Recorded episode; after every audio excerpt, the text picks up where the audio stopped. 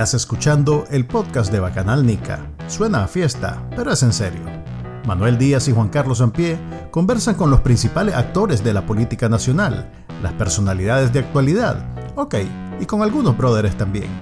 Esto es el podcast de Bacanal Nica.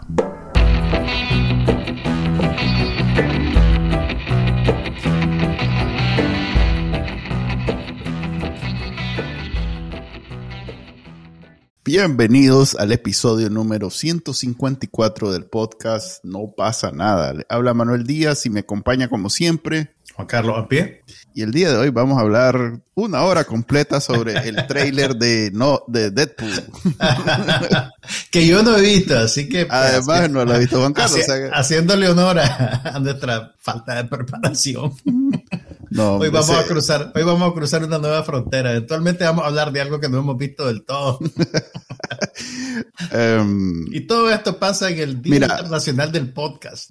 ¿Hoy es el Día Internacional? Pues alguien nos felicitó en Twitter. Mm, entonces, cierto. asumo que habla con la verdad porque todo lo que se dice en Twitter es cierto. Sí, está escrito. Em, ¿Qué problema? ¿Y por qué no te lo lanzas ahorita, loco? Dura un minuto. en tiempo real. no, y ahí contame qué es, pues, si poco los trailers son así, digamos, una, un Loco, texto, es muy, un texto muy complicado. Es un minuto, ¿no? Ok, me, vas a ver en tiempo real viéndolo, pues. Entonces. A ver, no, lo voy a poner aquí. tal vez no, no, no, Nos, van a, nos van a penalizar y vamos a dejar de monetizar y... monetizar.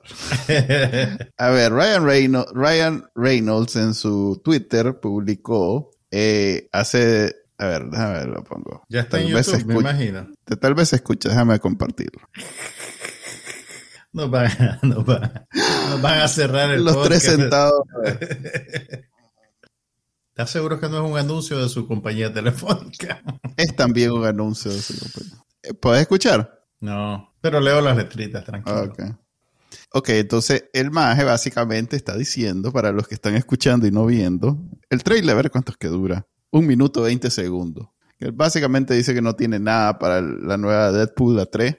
Y al fin, es que no, fíjate que no lo voy a quitar. Vayan a verlo. Vayan a verlo. No, Es que, es que mirar cuál es la cosa. A ver. Ay, es que no te quiero arruinar la experiencia de un Maje, maje no es En el final... No, es una película de Tarkovsky, pues no estoy tan apegado a esta experiencia como para... Ok. Me arruinas una película, pero un trailer... El trailer es... ahí está. Es que no estás escuchando que Eso ahí, es. Ahí, ahí, comienza, ahí comienza el, el ahí quiebra el soundtrack de, de, Bodyguard, de la canción de I Will Always Love You de, pero ah, excelentemente eh, producido y no sé ni por pues, qué me, no sé ni por qué me estoy Mira, la, la, la, y de ahí te, te pones emotivo con Sí, es que yo te estaba hablando, yo te estaba hablando de, mi religión y vos estás, si, si yo fuera respetuoso con tu religión, así como respetuoso con la mía, no sé, terminaríamos como en una lucha fratricida. Okay, Pero mira, no, mira, en, en, realidad la sorpresa ya estaba arruinadita porque desde ayer en Twitter todo el mundo está hablando de que van a resucitar a Wolverine para meterlo en Deadpool y entonces hay un vigoroso debate alrededor si es ah, una traición a la última película de Wolverine o no. Entonces, vos sabés cómo Logan. se pone a discutir esas cosas. Es más, hay un segundo video en donde los más, eh, él y Hugh Jackman responden todas las preguntas, pero hay un, hay un audio encima, creo que una otra canción pues de esa famosa, y entonces no escuchas exactamente por qué es que sucede, solo por fregar, ¿va? Entonces, este, esos dos videos llevan no sé cuántos millones de views ya en Twitter, porque aparentemente los más son brothers, entonces tienen ya 10 años de estar rebanando a todo mundo con esta película y por fin se va a hacer, y va a ser en el MCU. O sea que viene con todo el presupuesto, todas las libertades, va a ser R, eso es una, una, preocupación. En el, en el, MCU no hay muchas libertades, Chele, pero, pero, porque, tiene que ser, porque tiene que ser PG-13, pero esta va a ser R. O sea que van a poder haber vulgaridades, van a poder... ¿Las películas anteriores de Deadpool eran R o eran PG-13? No me acuerdo. De hecho, el maje, ¿no te acordás que había quebrado el récord que tenía Mel Gibson? Sí, había quebrado el récord de Mel Gibson de la película Arma más taquillera de todos los tiempos, que era aquella de Jesús. Este la última tentación de Cristo. Ok, no me acordaba. Aquella de Jesús es muy pues aquella película de Jesús, la película no es Jesús, no, no te preocupes, no estoy ofendiendo a, ninguna religión. No, no, digo, digo solo para ser, para ser exacto. Ok, entonces eh, hay mucha expectativa, faltan dos años. o sea que eh, si tenía otro tema de qué hablar, este, todo tuyo el podcast. No, mentira, sí vi, sí vi más cosas y vengo, más bien a quejarme, vengo, la verdad. A ver, a ver, ¿de qué eh, te vas a quejar? Mira, ¿Qué te, qué, te, hizo la cultura popular gringa esta semana, Manuel? Mira, me tienen... Oh, ¿Cuál es? Estoy buscando en mi, en mi gran léxico este, la palabra lo menos vernáculo. A ver. Eh, me tiene hasta la coronilla. Vaya, estás hablando como señora. sí, ves que es la cosa. Hablo como tortillero, hablo como señora. A ver. Este, con estas biopics, bioseries, ¿cómo llamarle? Toda esta onda de crear contenido a partir de la biografía de alguien. Ok, porque... O sea, a ver, mira, o sea, me no dije, pues, a ver, a ver, te, voy a te, voy a plantear, te voy a plantear. A ver, a ver, planteame. Entro a, a, donde yo normalmente entro para ver qué hay de nuevo, entonces veo que es un lugar súper legal, es un lugar súper legal. no, hombre, te estoy hablando de IMDb, pues. Okay. Entonces IMDb saca todas las semanas un, un, una especie de boletín en donde cuenta qué hay de nuevo en esa semana para que vos, que sos un que paga Así es como vos decidís qué ver. No, eh, es, es, bien su generis, pues no, no tengo una forma todas las veces, pero esta vez, eh, o más que una vez, pues este IMDb tiene ese boletincito, entonces me meto a ver los trailers y eso, y entonces me doy cuenta que, digamos, Blonde, que era una película que estaba esperando, ya salió a, pues ya, ya la liberó Netflix. Pues que Netflix. Para ubicarlo, es una película sobre la vida de Marilyn Monroe basada en una novela, o sea que no, está, no es basada en una biografía exactamente, escrita por Joyce Carol Oates. Creo que se publicó en los 80. Y el proyecto lleva varias décadas en proceso de producción. De hecho, a principios, en los 80 salió el libro y a principios de los 90 creo que la NBC hizo una miniserie, que el papel protagónico lo hizo una actriz que se llamaba Poppy Montgomery. No recuerdo en qué otras series ha salido, pero ok. Eh, Andrew Dominic, el director australiano, que saltó a la fama con la película aquella de Brad Pitt, el asesinato de Jesse James a mano ah. del cobarde John Ford, creo que era, o James Ford, sí, John ah. Ford, eh, dirigió esta versión, pues parece que tenía años pastoreando el proyecto y finalmente llegó a término. Entonces, vos... A ver, el Maje también tiene un par de, de capítulos de Mindhunter, aquella serie que supuestamente es muy buena, pero que yo igual no, no logré conectar con ella. Ok, que es la serie producida por David Fincher sobre la unidad de... Del FBI para... Del FBI que estudia a asesinos en serie. Así. Ah, que por cierto, esto conecta con lo que voy a decir después. A ver, a ver. En fin, me pongo a ver entonces Blonde.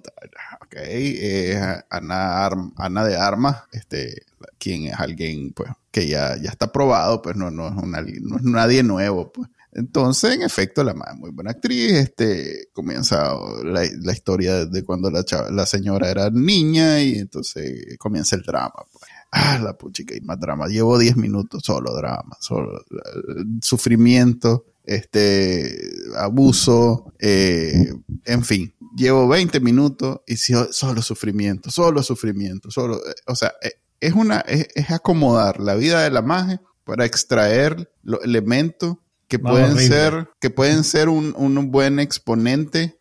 Y no, ni siquiera es ella, pues, porque en efecto Ana de Armas hace un excelente papel, eh, actúa muy bien, me dejó conmovido, pero es más eh, hacer como a, fuerza, como forzar una vista completamente opuesta a lo que normalmente tenemos de Marilyn Monroe, pues que es toda bubbly, no sé cómo llamarlo eso, ¿eh? así toda chispeante. Ah, chispeante, bien efervescente. Efervescente la palabra. es, como, sabes. Entonces, Mira, pero, y, bien y bien tontita, bien ligera, bien bien superficial, pues. Tengo una pregunta para vos. Ok, espérame, déjame que termine porque fueron solo 20 minutos. A los 20 minutos de. espérate, espérate, estás hiding the lead, como se dice en inglés. Solo viste 20 minutos de una película de dos horas y media de duración. Dos horas y 40 minutos. Si es que. solo viste 20 minutos. No pude más. Okay. O sea, ¿sabes qué es lo que pasa? Cada vez que me para, un dato. Para que, la, para que la gente sepa de dónde venís.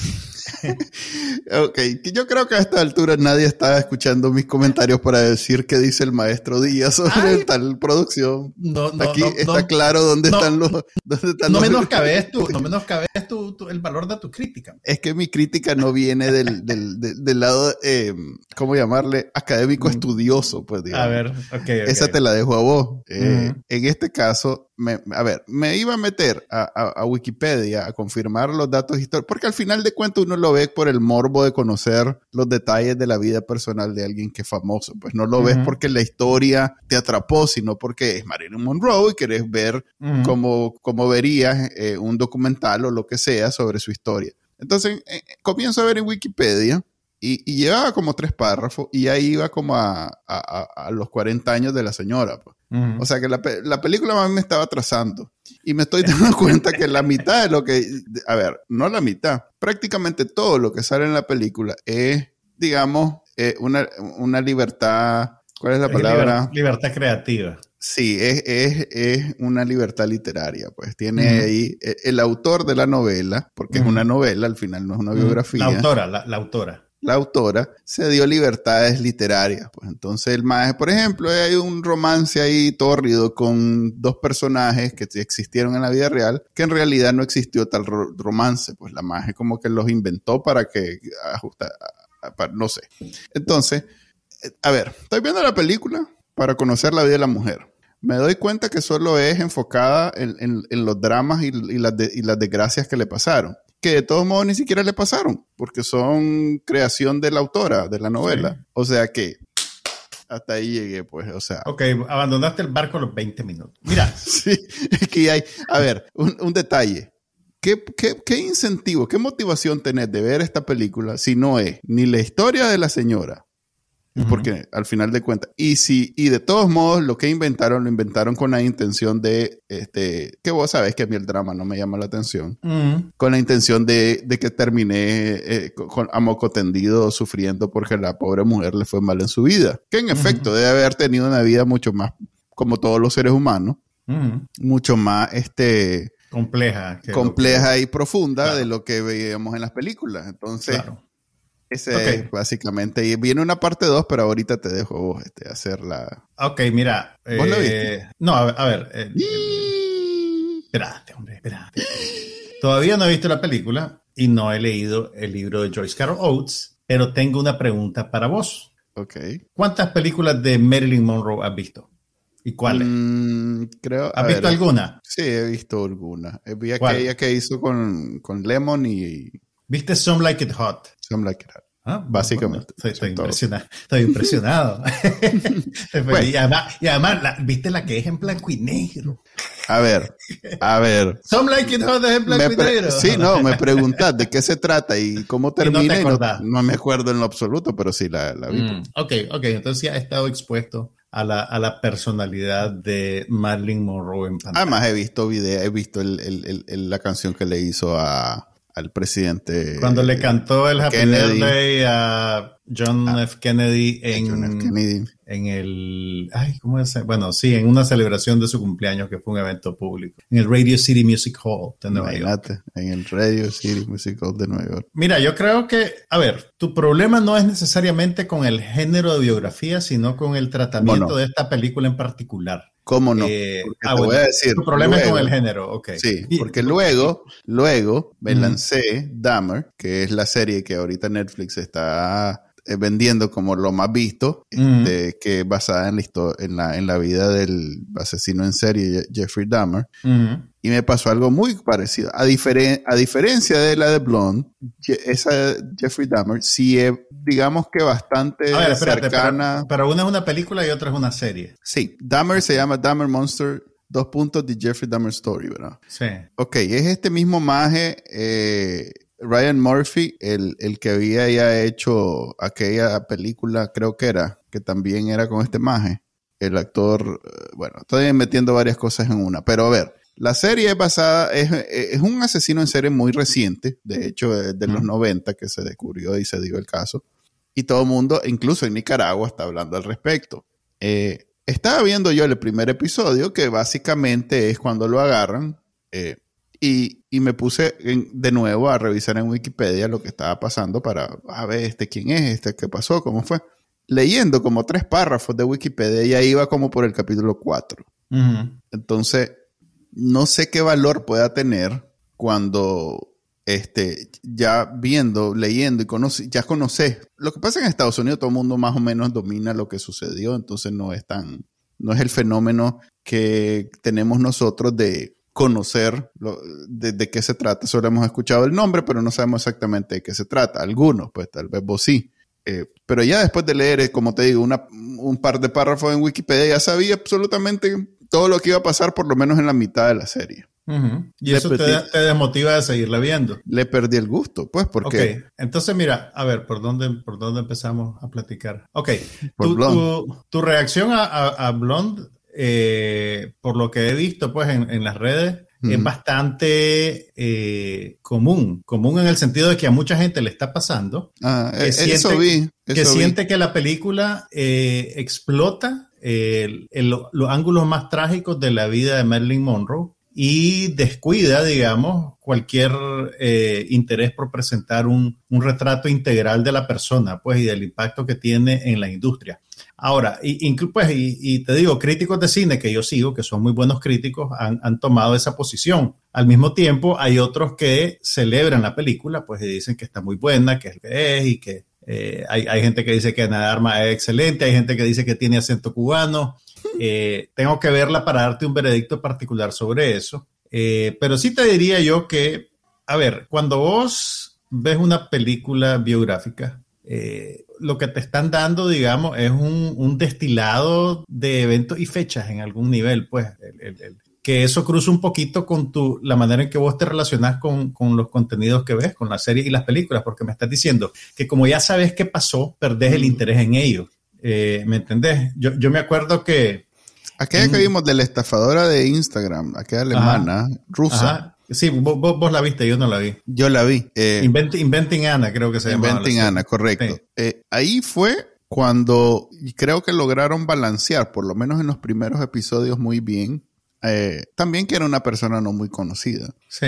Una historia que es pues, noticiosa, informativa, viene de las noticias con un producto de ficción en donde vos por lo menos este, te, te, logras enganchar más allá de cuando ya sabes pues qué es lo que pasa. Es que mira, hay, hay, hay como dos maneras de relacionarse con, con, el contenido. Yo me acuerdo que en los 90, cuando, em, cuando logré tener acceso a, críticas de cine de críticos españoles, eh, me sorprendió que básicamente te contaban la película en la crítica. O sea, te contaban todo lo que pasaba. Eh, a diferencia de los críticos gringos de periódicos, que suelen ser más elípticos, pues, y que, y que no te dicen exactamente cómo se desarrolla la trama, hablan alrededor de ellos para no arruinarte, digamos, el, el, factor de descubrimiento. O sea que si vos ves sexto sentido, la crítica en un periódico español te dice, empieza por... No es necesariamente, no es necesariamente una regla, ¿me entendés?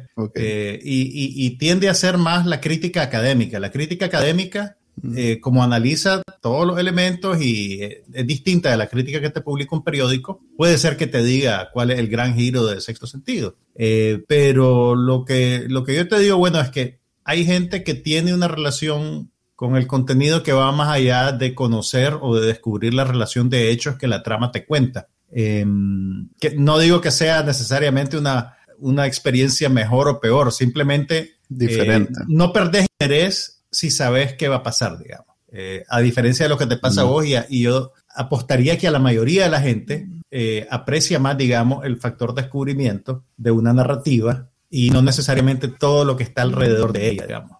Eh, entonces, eh, ahora, Blonde, como te digo, no he visto, pero yo te diría que, a ver, hay, hay, algo, de, hay algo interesante en, en, en, ver, digamos, las biografías de personajes ilustres, definitivamente. Pero si no es una biografía. Espérate, espérate, déjame, déjame desarrollarlo. un, producto un producto biográfico, o sea, porque si, si, si vamos a hablar de biografía, tenemos que ir a hablar de, de, libros gruesos y gordos que hacen estudiosos y que no necesariamente son eh, apetecidos. ¿Sabes, qué, ¿sabes cómo es esto? ¿Sabes cómo es esto? Esta película que hicieron de reciente, por cierto, de ¿cómo es que se llama este maje que estaba endeudado con el con el IRS. Este, ¿Cómo es que se llama? Hay un montón. sí, pues sí. Donald Trump. Donald Trump. El actor que ganó Oscar y que por... Wesley Snipes. No, por cierto, viste que van a hacer de nuevo Blade. Sí, sí, sí. Shakira. Hombre, me va a hacer eh, Face Off, ¿cómo es que se llama? Nicolas Cage. Nick Cage, correcto. Que Nick Cage ahorita acaba de sacar una película que no es biográfica. Es, el mismo caso. Ah, una película sobre él, sí, sí, sí. Sí, que vos usé. Ah, es más, en este caso todavía él personalmente el que sale en la película, entonces... Haciendo como el papel del mismo, sí. Sí, como que es más inmersivo. Pero es que es una...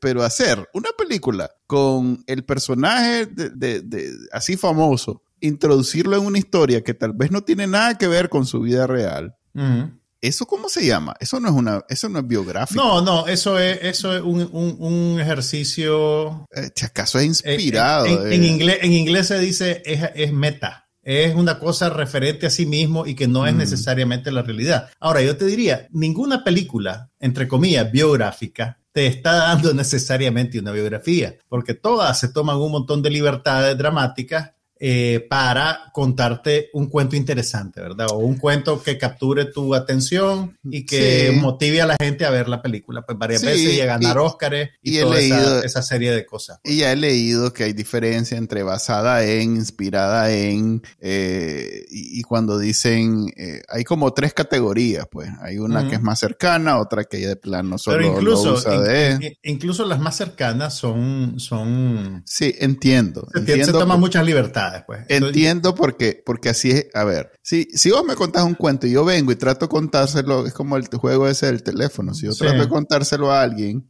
con lo más cercano a lo que vos me contaste, voy a tener a huevo, a menos que lea algo que vos escribiste, hasta eso, pues, porque por mi entonación puede ser que le dé otra. Le das otra, otro, otro matiz. E incluso yo te diría que los documentales biográficos también se toman libertades porque no te pueden contar toda la minucia de la vida, pues entonces se comprometen con un arco narrativo particular, descartan hechos que tal vez matizan cosas que te cuentan, entonces eh, realmente es un ejercicio narrativo bien interesante que uno, creo yo, que no debe tomar así como, como, como la, verdad absoluta.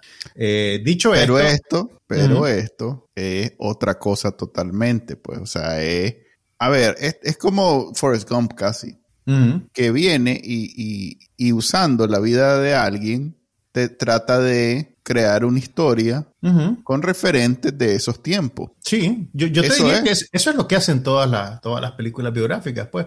Tal vez el resultado de esta, espérame, el resultado de esta, que insisto, no la he visto, puede ser probablemente más grotesco, más duro, especialmente porque uno viene a ver la película con todas esas asociaciones que vos mismo decís de la imagen de Marilyn Monroe pues, y de los personajes que ella creaba en, en sus películas. Yo te diría que la, la, mejor manera de conocer a Marilyn Monroe es en principio a través de su trabajo, eh, a través de sus películas, que realmente no son muchas, creo que son como 11 o 12 películas, eh, y son regularmente editadas en, en, todos los formatos de video. Incluso fíjate que hubo, que, que en realidad a mí me desmotivó un poco de ver la película Em, hubo una entrevista que le hizo una periodista británica, creo, para la revista del British Film Institute que entrevistó a Andrew Dominic sobre, sobre, sobre Blonde. Y entre las cosas que, y, él se, se, refería con mucho desdén a, a, a, a, Marilyn Monroe como actriz y a su película. Y a sus películas. En algún momento, por ejemplo, él dijo que eh, Cómo casarse con un millonario era una película sobre prostitutas bien vestidas. Eh, entonces yo te, o sea, a mí me chocó porque, a ver, si, si vas a... Qué, grosero, qué chambón ese hombre. O sea, es cierto que la, o sea, la película puede ser sobre unas muchachas cazafortunas, pero es mucho más que eso. Y, y, en, y, en, y en otro momento de la entrevista, el maje dijo que ¿quién ve películas de Marilyn Monroe? Nadie la ha visto que también a mí eso me choca porque ahí, las tengo en mi repisa, ¿me entendés? Y, la, y vi Niágara hace, me hace falta ver un par, pero vi Niágara hace tres meses, que estaba disponible en, en la colección, en, en, el servicio de streaming de Criterion Channel. Eh, veo Los Caballeros... Eso no está en HBO Max. Sí, creo que también puede ser que esté en HBO Max. Y también veo, lo, he visto varias veces Los Caballeros las prefieren rubias, que es una gran película de Howard Hawks. Lo que pasa es que como son comedias románticas, como son musicales, como... Son vistas menos, son vistas como el, Exactamente. E, e, incluso yo te diría, el personaje, decir que el personaje prototípico de Marilyn Monroe es la rubia tonta, es demasiado reductivo, porque una vez que vos ves la película, ves el contexto, ves lo que el personaje hace dentro de la película, te das cuenta que con más frecuencia que lo que uno creería, realmente el personaje es una mujer muy inteligente que se apropia de ese arquetipo porque aprende que con eso puede sacar ventaja en una sociedad patriarcal. Entonces es, es, es más complicado de lo que la gente cree. Eh, pero, perdón, perdón, perdón. Pero eso es como las películas animadas hoy en día que tienen varios niveles. Y el chavalito, pues cuando yo las veo con, las niñas, entiende solo el nivel que está pensado para ella. Pero vos entendés el siguiente nivel. Eso, es común, pues, en las películas, hasta las más tontas. Eh, hay, hay, bueno, no, no voy a generalizar porque hay unas que son estúpidas de, de naturaleza y no hay manera de encontrarles otro sentido, pero Suele ser que cuando hay detrás gente que realmente no está simplemente ganándose los reales, que está tratando de hacer una pieza creativa, artística y todo lo demás, hay esfuerzos por contar algo más, de, pues, más profundo, pues, y, y, en, y, en, esos tiempos, cuando no se hacían películas como para salir del paso, como que era caro y que era complicado y que los artistas eran, pues, eh, no habían tantísimos como ahora, y en fin, había detrás toda una, una intención de, crear piezas eh, que fueran verdaderas obras de arte. Eh, es, es, común que, la película, por muy tonta que la vendan, porque eso, eso, eso fue lo que logré recordar o, confirmar del, de, viendo incluso estos poquitos minutos de, de, de Blonde que el marketing de las películas ha evolucionado un montón. Porque si hay alguien que piensa que eran así, bien películas bien tontas, el maje que les hacía el marketing, el marketing era todavía peor. Ese maje sí era, o sea, eh, no sé si me entendés de lo que te estoy hablando, pero eso es que dice, esta maje es no sé qué, la cuando, cuando las actrices eh, eh, este, agarraban algún tipo de, de, estigma. Entonces, en este caso decía, la mujer más bella del mundo, Marilyn Monroe, en una película. Es bien idiota. O sea, el trailer es, bien... Es idiota. agresivamente idiota. pues. Pero es idiota porque lo estás viendo desde la perspectiva contemporánea. Eh, en su momento tal vez no era, era lo común en la, en la publicidad. Pero yo te digo, ah, separemos que realmente es un problema que probablemente Marilyn Monroe lo tuvo eh, durante toda su carrera. La gente, eh, yo, yo, creo que en, algún nivel le pasa a toda la gente que trabaja como actores o que interpretan personajes de esta manera, pues que el, el espectador promedio funde en su mente a la persona con el personaje y, y es difícil de separarse, pues, o sea, eso no, no, digo que la gente sea tonta al hacer esto, es una cosa que sucede casi reflexivamente, pues. Eh, entonces, eh, no deja de ser la intención del actor convencerte que no. Convencerte de, que, de, que, de que ese personaje existe, pues. Ajá, correcto. Así que es una, es una medida del éxito del actor, el hecho de que termine eh, encerrado en un, en, en, un personaje insignia. Pues la vez pasada estábamos hablando, por ejemplo, de John Hamm, que después de Mad Men, después de, él, él, era tan bueno haciendo el papel de Don Draper en Mad Men que su carrera no necesariamente ha despegado después porque es difícil verlo en otra cosa.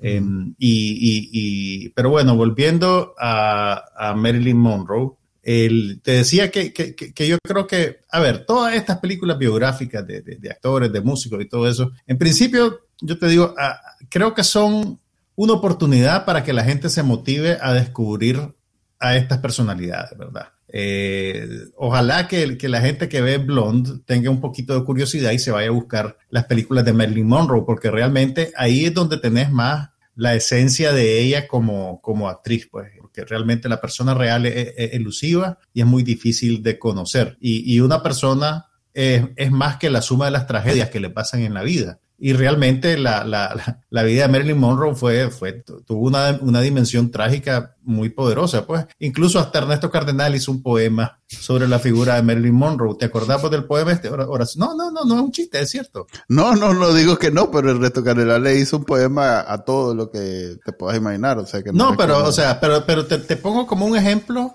de cómo trascendió la imagen de tal manera que un, lo poderosa que es la imagen separada de la persona, que un poeta en un país en desarrollo que está separado de la cultura americana encontró en, en, en, la figura de Marilyn Monroe, digamos, un motivo literario para hacer una reflexión sobre, sobre los medios y la explotación de la mujer y una serie de cosas. Pues. Si no conocen el poema, denle una googleadita porque es muy interesante, se llama Oración por Marilyn Monroe. Eh, entonces, eh, sin haber visto la película, pues te digo que la, sí estoy interesado en verla, a pesar de, la, de todas las reacciones negativas que, que ha tenido, pero, pero, pero, sí voy, sí, pero sí voy con un poquito de resquemor, pues, ¿me entendés? Uh -huh. voy un poquito, ¿Y vas a ver Dahmer? ¿Y vas a ver Dahmer? No, no, Dahmer, Dahmer lo voy a dar por visto. O sea, sí. yo sé lo que pasó, sé la historia, comprometerme a, a, a, 12 horas, pues, para ver algo así muy grotesco, no, no estoy ahí, pues, estoy sí. ahí, chele. No en estoy... fin, esa es una, eh, una decisión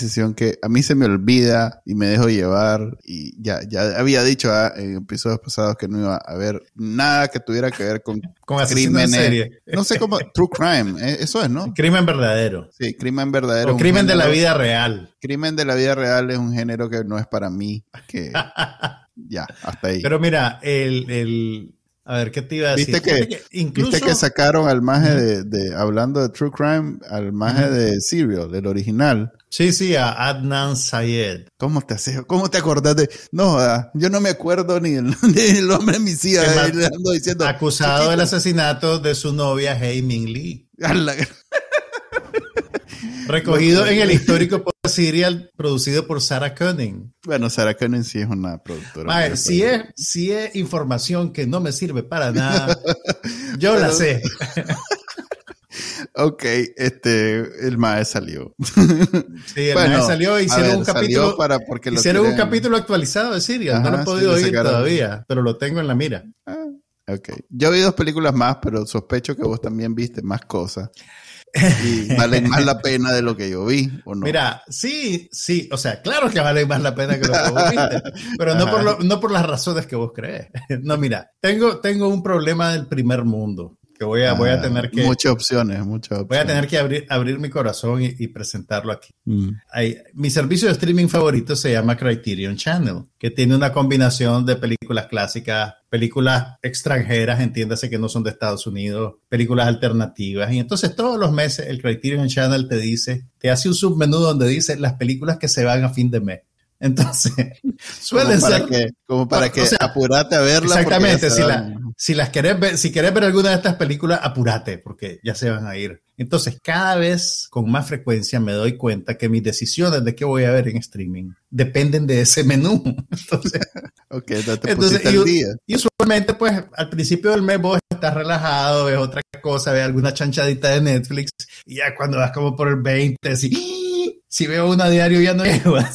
Ah, es que estamos a 30 de septiembre. Exactamente. Entonces, hoy es el, la última noche que tengo para ver y hay como tres o cuatro cosas que se me quedan. Pero en esa, en esa recta final uh -huh. de cosas, uh, hay una, hay, vi algo, vi un par de películas bien interesantes que tal vez pueden despertar tu curiosidad porque están conectadas con la cultura negra. Ajá. Vi la primera película que hizo como director Paul Schrader, creo que fue la primera, que se llama Blue Collar, que es una comedia, bueno, es una película de 1975. 78, con 78, perdón, con Harvey Keitel oh, y con Richard Pryor. Esta película ya la vi. Y además con Jafet Koto. ¿Ya la viste? Ah, bueno, o sea, si sale Richard Pryor. Tal vez no has visto todas las películas de Richard Pryor, porque esta, Richard Pryor. esta, es más un es más un drama que una comedia, por así decirlo, aunque sí tiene sus escenas simpáticas. Y, eh, a ver, la trama ¿Ya la viste? Sí, había una escena y estoy seguro que... La trama es sobre tres obreros de una planta ensambladora de vehículos en Detroit que eh, están pues enfrentando... Mira, yo honestamente no sabía nada de la película más que el director y el nombre de los actores. Y yo pensaba que iba a ser como un drama, un drama pro sindicato, como Norma Ray, aquella película con Sally Fields. Y entonces empiezo a ver la película y digo, mmm, estos más no están tan de buena con el sindicato. y resulta pues que es un drama sobre eh, corrupción, crimen y la lucha del hombre de la clase trabajadora contra el sistema. Eh, pero no está desprovista de humor. Y me sorprendió la calidad de la actuación de Richard Pryor. Básicamente se roba la película. Eh, es un personaje fascinante el que hace, pues, y, me, pues yo sé que él es bueno, yo sé que él es un ícono, pero una cosa es tener en la cabeza la abstracción y otra cosa es ver al actor trabajando, pues, y el, el, giro de 180 grados que da el personaje es, fabuloso, pues, como él lo... Que no había visto antes películas de Richard Pryor. Sí, pero había visto las que son más comedias, comedias, pues, como eh, las, que, las que hizo con Gene Wilder. Silver Streak, Still Crazy, ese tipo de cosas. Él, él, tiene un papel bien pequeño en Lost Highway, la película de David Lynch que vi de los 90, que, que, que relanzaron hace unas semanas pero es, es un papel bien cortito, pues, y, ya para ese entonces eh, la enfermedad que él tenía, que creo que era esclerosis múltiple, eh, lo había afectado mucho y, realmente era un papel muy pequeño, pues era una, como una aparición especial, más que un, un, papel grande, pero, pero pues vi, vi Blue Collar y, y, y, lo mejor de la película era él realmente. Eh, no sé si te acordamos de, de, qué va la película. No, no, te acordás para nada. No me acordar para nada. Ok, son tres, los tres trabajadores estos que son mejores amigos, deciden, eh, tienen, experimentan cada uno de ellos eh, diferentes tipos de estrecheces económicas y, y eventualmente deciden robar la caja fuerte de la oficina del sindicato. Eh, y de ahí pues pasan, pasan cosas, pero la mejor escena de la película, que, que además es la, más, es, la más, es la más divertida, pero además es una, es, es una, es una escena cómica embebida de desesperación. Eh, tiene a, a tenés a, Richard Pryor en su casa con su mujer y sus tres niños y lo llega a visitar el, el, el ajustador del, del, fisco. Como que te llega a visitar la DGI a tu casa, ¿verdad? Porque estuvieron cotejando sus declaraciones y tenían una discrepancia. tenían discrepancias que querían aclarar antes de meterle un reparo. Y entonces la discrepancia es que el maje había declarado que tenía seis hijos y en realidad solo tenía tres. Entonces, mientras se queda él distrayendo al hombre en la casa, le dice a la mujer, anda, a conseguirte tres niños. Entonces la esposa se va donde la vecina, le pide prestado a tres chavalitos y regresa con una marimba. Entonces, pues la, escena, o sea, una escena que está embebida en desesperación, pero también es, es terriblemente divertida. Te, da risa, pues, y el, y, el maje de la IRS no se está tragando el cuento y le dice, mira, le dice, me tenés que dar los certificados de nacimiento. Pero mira, los igualito Y le, empieza, le, empieza, a preguntar a los chavalitos, ¿vos cómo te llamas? Los chavalitos no, no saben qué decir. Eh, o sea, es, tan trágico y tan gracioso que te sentís mal de estarte riendo, pues, pero, pero después la, la película, pues, realmente toma un giro más bien trágico, pues, más que cómico. Me dieron ganas de ir a ver un, par de películas de, de Richard Pryor. Still Crazy, eh, hay que, verla cada una vez al año esa película, es realmente muy, muy chistosa. Entonces, eh, es, eso fue lo que vi, pues la película más reciente que vi fue de 1978. ok, yo sí vi dos películas recientes. Eh, vi una que está, que acaba de sacar Peacock, que se llama Meet Cute, que es una comedia romántica. Y mira quiénes son los actores, Pete Davidson y Kaylee Cuoco. Cuoco. Cuoco. Eh, Cuoco, pues. Es la magia de, Oíme, pero ella, ella, es mayorcita Big que Bang Theory. Ah, no sé. No de, la de, Y es la de... Big Bang Theory. Y bueno... Y la, de la serie de la... De la, de la azafata. de la azafata que ya no se, no se dice azafata, es políticamente incorrecto. La sobrecargo. Que la serie de... ¿Pero cómo se llama en inglés? La serie de HBO Max. ¡Ah! Te lo dejo. No me acuerdo, no me acuerdo. Es el problema que no vengas preparado, man. Este... No, no, ni, ni no terminé de ver la segunda temporada, The Stewardess. Nadie terminó. Yo creo que esa serie sí, realmente nadie la... Qué malo. Eh, en fin. Eh, ok, ¿qué tal está? Eh, ¿Qué esto? ¿Una comedia romántica, me imagino? Mira, es, Meet Cute es una combinación de Groundhog, Groundhog Day con The Traveler's, The Time Traveler's Wife. Eh, es una, a ver, de esas, hay varias ya de este estilo, de esas películas que agarran una premisa de ciencia ficción y lo ocupan solo como, como, como una, una base para crear algo diferente. Pues. Entonces ya, yo ya te había hablado, ya he visto un par de ese tipo. Eh, y esta, pues, si bien no sobresale, pero tampoco es la peor. Es una película, es una comedia romántica interesante. Eh, ella se, se, luce actuando. O sea, obviamente si es Pete Davidson va a ser una comedia. Ella sabe hacer comedia, pues en Big Bang Theory era una era muy buena haciendo este su, su papel. Pero yo creo que lo más interesante de la película es cuando eh, ella le toca la, intro, la instro, introspección. Introspección, porque de entrada te dice, como de una manera muy casual, que empieza con ella tratando de suicidarse. Pero como es una ah, comedia romántica, sí, pues, sí. ok. Como es una comedia romántica, es algo bien ligero, bien, no, sé qué. Y, ella, de forma muy cínica lo, lo minimiza. Pero, pero al final hay una resolución que no me esperaba, realmente no me la esperaba, en donde eh, ella le toca como afrontar y se acaba la comedia y, ya se convierte en algo eh, más adulto, que, me gustó más el final que la película en sí. Okay. La película en sí, la parte de la comedia romántica en realidad no es muy creativa, no es muy innovadora, es más de lo mismo, pero pero funciona. Lo que, lo que hacen con esa parte de la ciencia ficción y, acomodarlo para, al final de cuentas, tener esas escenas de introspección y drama, eh, ah, me pareció una buena, un, buen ejercicio. Este, Está, ya, me dio pues, curiosidad. Bueno, sí, hombre, está bien. O sea, es una película, creo que dura 90 minutos. Mira, ya, me ya me acordé que sí vi una película más reciente. Espérate, que todavía estoy con. Ah, todavía estás reflexionando. Todavía estás reflexionando. A ver, dale. Ese está en pico, que lo pueden ver. Supongo que tal vez está en pico. Por cierto, me, me, me dijeron en, en, ahí en internet que Freebie no se puede ver en Latinoamérica ni, hay, ni, mm. ni y que Prime sí se puede ver, pero el catálogo es mucho más pequeño que el... Sí, es diferente. Es diferente el catálogo de Prime Video. Qué lástima. Ojalá algún servicio de streaming de Latinoamérica agarre la serie Sprung. Sprung de... Ok. Shakira Barrera. Ok, entonces Meet Cure está bien. Como comedia romántica está bien porque tiene algo diferente. Y bueno, y los actores son, son buenos y te va a gustar. Y la otra que vi se llama Bandit, que es una película de Apple TV, o está en Apple TV. Pues no, es de ellos, producción original creo, pero ahí la puedes ver. yo la vi obviamente por otro lado.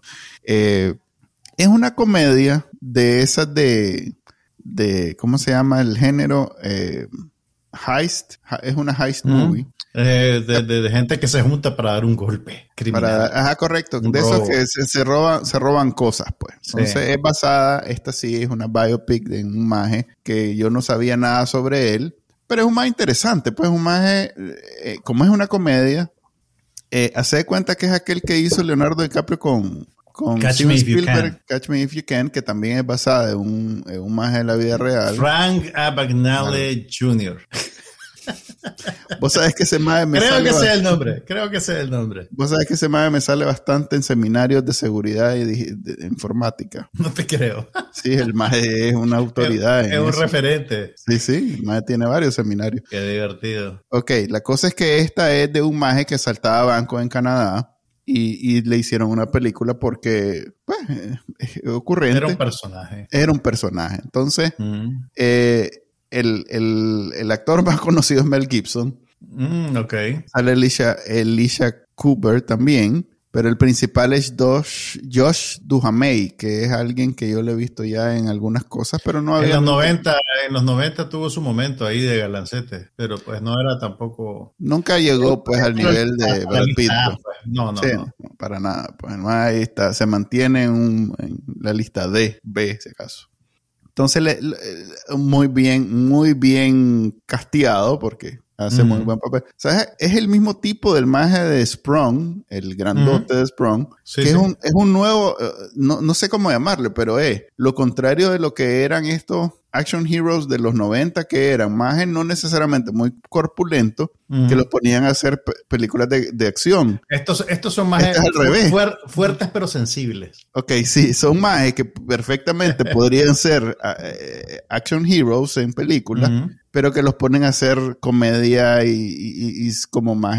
bueno, Duhamel, Duhamel tenía unas comedias románticas en los 90. De hecho, yo te diría que era, lo perfilaban más como como galán de comedia romántica que como hombre de acción. Sí, pero, es grandote tiene por Pero es grandote, grandote y chelote. Grandote y chelote. No, pero tiene varias películas de acción, pues tiene varias mm. películas de acción. Eh, este entonces, esa película es ligerita, sencillita, una comedia y te mantiene entretenido. O sea, que son dos películas sin muchas pretensiones que están bien. Que las viste enteras, a diferencia de Blonde. Que las vi enteras porque no eran tres horas de sufrimiento, era hora, hora y media con tal su vez, tal vez si te aguantabas un poquito más ibas a llegar a la parte bonita de Blond. Ya te mm. contaré yo porque ahí la voy a ver y la veré entera. Pero bueno, mira, la, la, película, la otra película que vi esta semana, que también era una que el reloj estaba corriendo, es una película mucho más reciente eh, que estaba en HBO Max. Y digo estaba porque hoy es la última noche. A tiempo que es una película de horror de esas, a ver, mm. vos sabés ese, ese, ese espacio de tiempo de la pandemia que, que, nadie iba al cine y entonces ah, todas las películas que se dieron en esa época como que desaparecieron en el éter. Y además yo creo que además yo creo que estaba también en, en, el cambio de liderazgo de la 20th Century Fox. Entonces fue una de esas películas huérfanas, pues que, que se fue entre las grietas, como se dice. Mira, es una película que se llama The Empty Man de un, director, de un director que se llama David Pryor. Esta es, creo que su primero o su segundo largometraje. Y es súper interesante. O sea, es... Ah. Mira, es el tipo de película de horror que, que, inventa, digamos, como una leyenda urbana, ¿verdad? Un poquito así como Candyman, ¿te acuerdas de Candyman?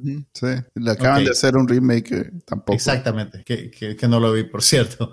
Pero bueno, el, The Empty Man, a ver, eh, es una película que al principio te desorienta, porque empieza con un episodio súper largo en, en, las montañas de Bután, con lo que le pasa a un grupo de, de, alpinistas, pues cuatro amigos, dos hombres, dos mujeres que andan escalando montañas en Bután y paseando y tienen un encuentro con una entidad fantasmagórica, ¿verdad? Entonces, la película corta, te tiran el título después de como casi 25, casi 30 minutos. Se llama Cold, eh, cold Credits. No, no, es un Cold Opening. Cold opening.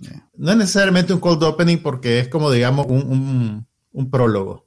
Y después viene ya la acción de la trama principal que sucede en los Estados Unidos y esta entidad es como una leyenda urbana eh, que se llama The Empty Man, que supuestamente lo convocas soplando, si vas caminando por un puente, o sea, cuando yo te lo digo suena ridículo, pero la manera en que está hecha la película como, muchas películas de horror, pero la manera en que está hecha la película eh, funciona, ¿verdad? La leyenda del Empty Man, el hombre vacío, es que vos estás cruzando un puente y si te encontrás una botella vacía y la soplás, vos sabes así, que, la soplás como para que suene como flauta, y pensás en el Empty Man, se te va a aparecer. Loco, no puedo creer que no había. Espérate, sí, no tengo tiempo.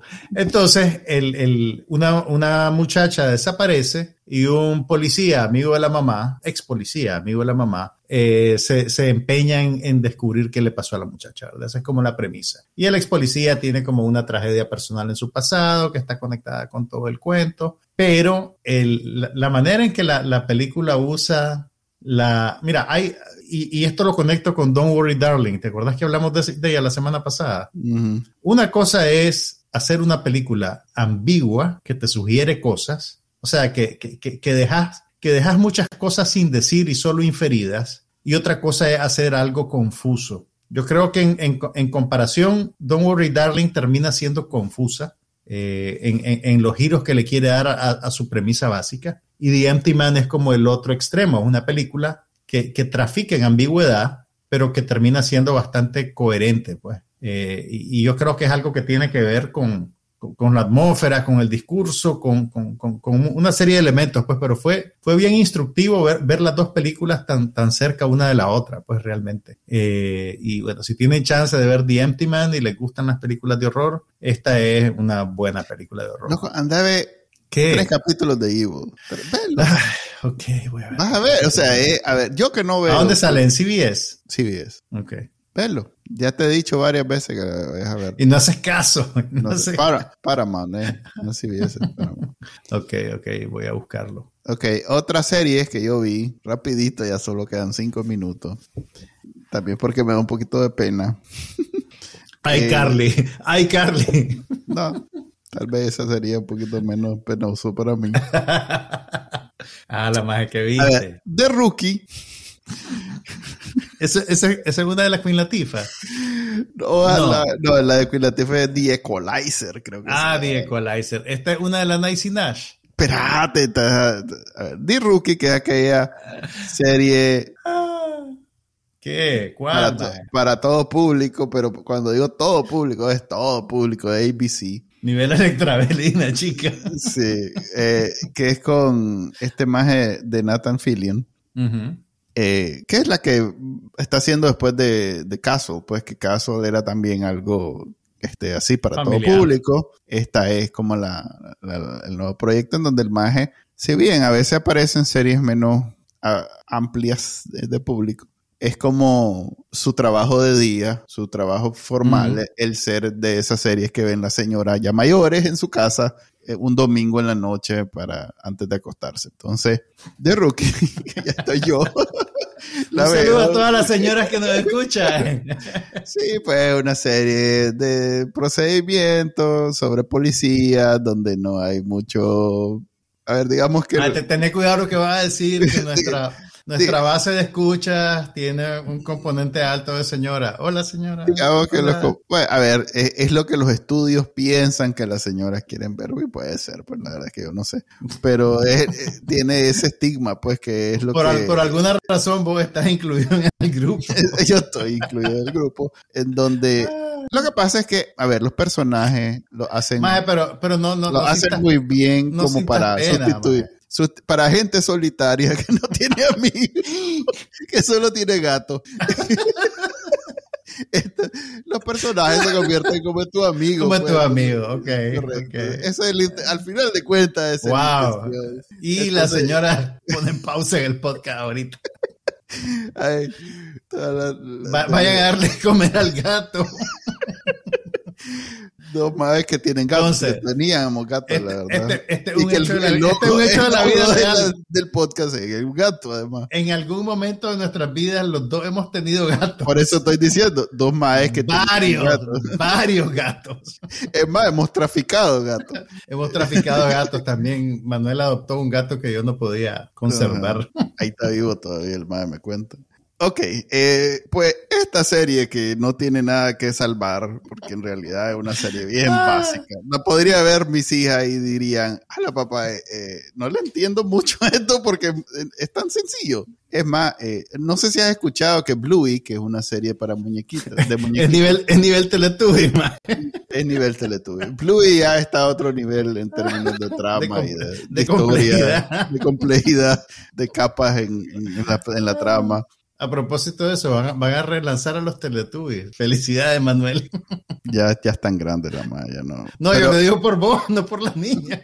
ok, ok, lo que quiero decir es que de Rookie le hicieron un spin-off con Nisi Nash. Se llama Rookie Feds que es todavía más simplita y más básica. Vi el trailer y no sabía que era, que era un spin-off de otra serie. Sí, la magia la, la, sacaron en la temporada anterior en un caso en donde pues, se juntaron para, como para introducir el personaje y ya este año ya le hicieron pues su propia serie. Le vi el primer episodio. Esa más está en todo. Ella sale en Dahmer también. Sale como la vecina en Dahmer también. Un papel dramático. Sí. Entonces. Ella, es una buena actriz. Yo me acuerdo que, cuando veía, cuando salió, yo la primera vez que la vi fue. ¿Te acuerdas de aquella serie Scream Queens? Era como una sátira de horror. Esa, esa fue la primera vez que yo la vi y ella era buenísima. Era el, así el papel de una, de una policía cobarde. Era buenísima. Era lo mejor de la serie. La más se hizo famosa por aquella serie de, de, el, Comedy Central, ¿cómo es que se llama? De los policías de... Ay, eh, puchica, no me acuerdo cómo se llama, pero tuvo así bastante este, público y seguidores. Em, tiene el nombre de una de una este de una calle de un pueblo pues no me acuerdo cómo se llama pero la más ahí se hizo famosa eh, yo todavía el año pasado veía Claus, aquella serie de Florida que te recomendé bastante que nunca viste. yo sé que no. Mae, si, si, yo te reclamara las cosas que te recomiendo y que no ves. ok, y ahorita está teniendo un buen momento porque esta serie obviamente es cara. Pues, este es de ese tipo de series que te cambian la vida y ojalá le vaya bien. Eh, es igual de estúpida y sencilla que la, original, o sea que tiene el potencial. Y ya se fueron las señoras que se habían conectado de vuelta. No, no, no, no, no es usted, es la serie, es la serie. Es la serie, o sea. Y, mándale, expresarte mejor. Es una serie muy.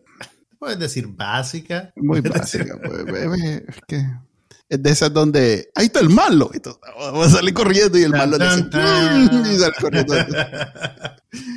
Solo pues que ajustada a los tiempos modernos. Este, entonces vi esa. Y, y, y también vi la competencia. Ah, la tiene competencia. Pues no sé si en el mismo horario, pero está al mismo nivel. Eh, Si es ahí, este, Vegas, el reboot de la CSI original. Espérate, eh, espérate. Hicieron un reboot de CSI. Yo pensaba que CSI seguía el aire. No, hombre, ¿te acordás que hace como tres meses hablé de ella? Que ah. salía Grissom y que yo, ¡ay, Grissom! Grissom. Entonces, la cosa es que los majes le hicieron. Oyeron el podcast y dijeron, traigamos de vuelta a Grissom. No, no, me imagino que les habrá ido bien. Y, mm. y pues ya está la segunda temporada. Y si bien no sale Grissom, pero sale otra que, que, también salía en la serie. De hecho, la única que aguantó toda, todas las temporadas. La March Helgerberger. Sí, la March Helder, Helgenberger, Catherine Willows, sale en la segunda temporada. Em, no, no, he visto un capítulo y sé quién es. ¿Ves lo que te digo? Por eso son ese tipo de series que te cambian la vida, pues que, que vos salís ahí. Que le, cambian la vida al actor, no al espectador. Así es, le cambian la. Bueno, no. Aclaremos, aclaremos, aclaremos. Y hizo todo, hizo. De verdad hizo. Se ganaron su casa, su piscina. No, además que. Mandaron a los chavalos a la universidad. Hay también un, ¿cómo se llama? Un Reno 911, 911 es. Reno 911 aquella serie original. Ya, me acuerdo, sé que existe. Ok, están esas dos series para que si quieren poner a descansar su cerebro una hora, ponen eso. además de escuchar este podcast. este, este podcast lo hace, seguro lo escuchan mientras hacen cosas más, más importantes. Mientras limpian la casa. Así es. Hasta ahí la dejamos porque ya llegamos a la hora y no de todo no hemos visto nada más. Entonces, y ya estamos rascando el fondo del barril. Sí, me maté buscando ese tal Reno 911 y... Pero al final lo encontraste, te felicito. Así, entonces, eh, eh, ¿qué iba a decir? Ah, no, hablamos, de Sandman otra vez. Vos lo traes al final solo por joder. La voy, a, la voy a tener que ver de vuelta porque ya no me acuerdo. Solo por joder lo decía al final. No, no. Ya, te vi, ya te vi. A, mí, a, los fans de Sandman les prometemos, sí, los dos ustedes, les prometemos que en la próxima edición del podcast vamos a empezar hablando de mis impresiones de Sandman. Ok, voy a tener que verlo aunque sea el primer promesa, episodio. Promesa de Scout.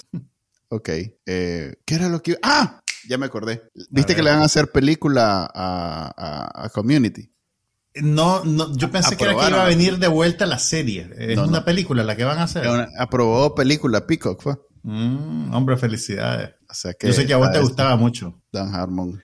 Pero ¿quién es el que no regresa? ¿No regresa Glover no, no, regresa Chevy Chase? No hay todavía. No saben todavía. nada al respecto. Ah, Ahorita ahí está en Reddit todo el mundo diciendo, no regresa tal, no regresa tal, no regresa. Y después salió un tweet de, la que supuestamente no regresó. regreso. Ahorita está en la negociación de cuánto me va a dar. Ahorita están sacando el abaco. Sí, a ver, a ver, ¿cuánto estamos hablando aquí? Este.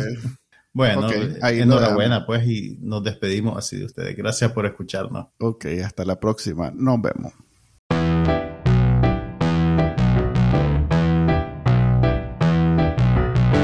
Estás escuchando el podcast de Bacanal Nica. Suena a fiesta, pero es en serio. Manuel Díaz y Juan Carlos Sampié conversan con los principales actores de la política nacional, las personalidades de actualidad, ok, y con algunos brothers también. Esto es el podcast de Bacanal Nica.